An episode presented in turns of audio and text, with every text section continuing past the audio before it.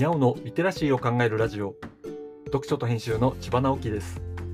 このチャンネルでは読書と IT 時代の読み書きそろばんを中心に様々な話をしています。今回のタイトルはえこれがホッケ？というものです。金曜日は食の話をしています。僕は北海道で生まれ育ちました。北海道が好きで人生のほとんどを北海道で過ごしているわけですが仕事で転勤とか出張があって主に関東方面に行くことがよくありました。それで地域による差が随分あるものだなと思ったことがいろいろあります。中でも食べるものは結構違うようで特に印象的だったのがお魚のホッケでした。ホッケといえば北海道のイメージがあるのではないかと思いますがいかがでしょう？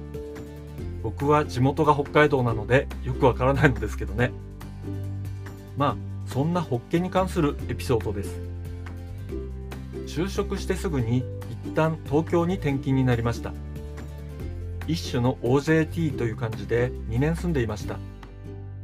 行ってすぐに渋谷で同期の飲み会があってとりあえず居酒屋に行ったのですがそこは北海道料理をメインにしたお店でした。渋谷まで行ってわざわざ北海道関係のお店に行かなくてもいいようなものですがまあとにかく行ったのです。ワイワイ騒ぎながらいろいろ注文した中にホッケがあったのですね。いざホッケが出てきてみるとお魚の形をした塩焼きだったんです。ホッケはお魚ですから当たり前のようですが僕がイメージしたのは開きで干したものなのですね。それまで開いていないホッケはあまり見かけなかったのです。釣りをする人なら別に珍しくもないでしょうけどそれにしてもそもそも足が速い魚なので開いて干物にする方が美味しいというのがまあ当たり前なのですね。まあこれはかなり驚いた方なのですが干物になっていても驚くことがあります。開きの半身が出てくることがあることですね。まあこれ自体は丸ままの塩焼きよりはかなりマシなのですが開き感がなくなってしまうので僕の北海道感覚ではホッケとは言えない感じがするのです。今でもテレビなどで品よく半身のホッケが出てくるのを見ると分かってないなぁと思ったりすることがよくあります。何が分かってないのかよく分かりませんけど。まあね、そんなわけで、ホッケといえば干物で一匹丸ごとの開きを出してほしいし、それを食べる楽しみを知ってほしいなと思うのですね。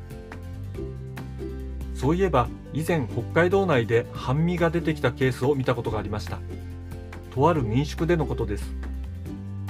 そこではテーブルの真ん中に焼いたホッケの半身が山盛りしてあって食べ放題でしたね。そういうちょっとそやとも言える豪快さが北海道らしさかななんて僕は思ってしまうのです。いや他の土産校がどう思っているか調べたわけではないんですけどね。読書と編集では IT を特別なものではなく常識的なリテラシーとして広める活動をしています。IT リテラシーの基礎を学べるオンライン講座をやっています。詳しい内容については概要欄のリンクからまたは読書と編集と検索して猫がトップページに出てくるホームページをご覧ください。この配信の書き起こしをノートで連載しています。概要欄にリンクがありますのでフォローいただけると嬉しいです。今日もワクワクする日でありますように。千葉直樹でした。ではまた。